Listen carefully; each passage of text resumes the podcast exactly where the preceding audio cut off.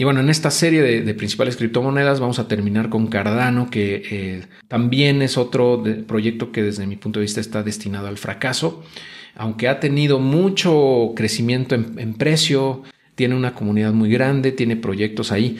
La verdad es que su tecnología es bastante deficiente desde mi punto de vista. Eh, se vendió desde hace varios años como un killer o un asesino de Ethereum, pero la realidad es que pues, tiene muy pocos eh, desarrollos dentro. Sus, proyectos de DeFi son de burla, son una risa. Su, el volumen que tienen y la capitalización o el valor bloqueado que tienen ahí es irrisorio totalmente, o sea, no, no tienen nada.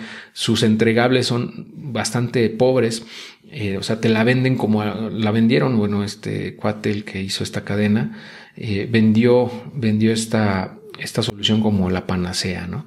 Y, la verdad es que no ha sido así. Se han tardado muchísimo. Hasta creo que 2021 fue que empezaron a, tener smart contracts, pero no jalaron como se esperaba. Y, así es un fracaso tras otro en esta cadena que sigue siendo inflada porque pues hay mucho, mucha especulación, mucha gente que cree en este proyecto todavía y quiere eh, quiere, quiere creer o piensa que va a volver a máximos históricos, ¿no?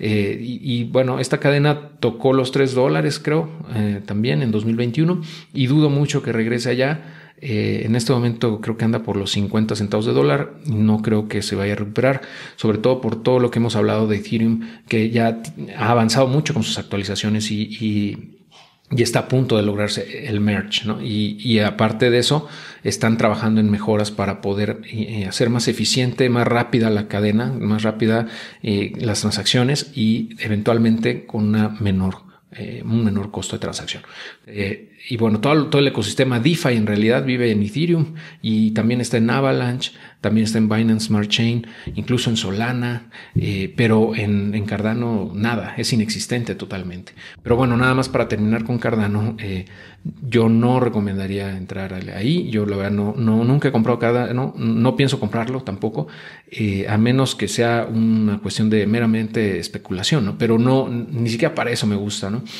Entonces yo estoy fuera también de Cardano y pues por eso es que pongo aquí en este slide eh, que para mí estas cuatro cadenas que estamos hablando XRP, Binance Smart Chain, Solana y Cardano son shitcoins, ¿no? Tal cual, ahí podemos ver ese gran cerro eh, de estiércol y de eso es para mí. La verdad, esas cadenas eh, no, no, no, las considero em, para nada eh, viables a largo plazo ni, relevantes, ¿no? ¿no? creo que sean relevantes. Digo, si me equivoco, pues ni hablar, ¿no? Perderé, habré perdido una gran oportunidad, pero ahorita yo no la veo. De esas ocho que te he mostrado en, estos, en esta serie, únicamente considero como proyectos muy buenos a Bitcoin, a Ethereum, Avalanche y Polkadot. De ahí en fuera, eh, la verdad es que no, no, no le entraría, ¿no? Por ahora a ningún otro. Eventualmente, si, si encuentro algo que valga la pena, pues tal vez te lo, te lo comunique, ¿no? En, en un video o algo así.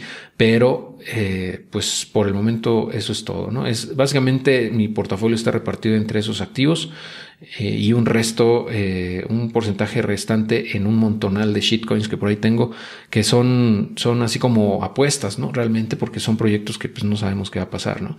Y pueden tener un, una revalorización muy importante en el mediano plazo, pero realmente mi plan con esas eh, monedillas o pequeños shitcoins que tengo no es holdearlas a largo plazo, sino, digamos, tomar ganancias cuando suban de precio de manera importante para poder comprar más de estos activos que te estoy poniendo acá. ¿no?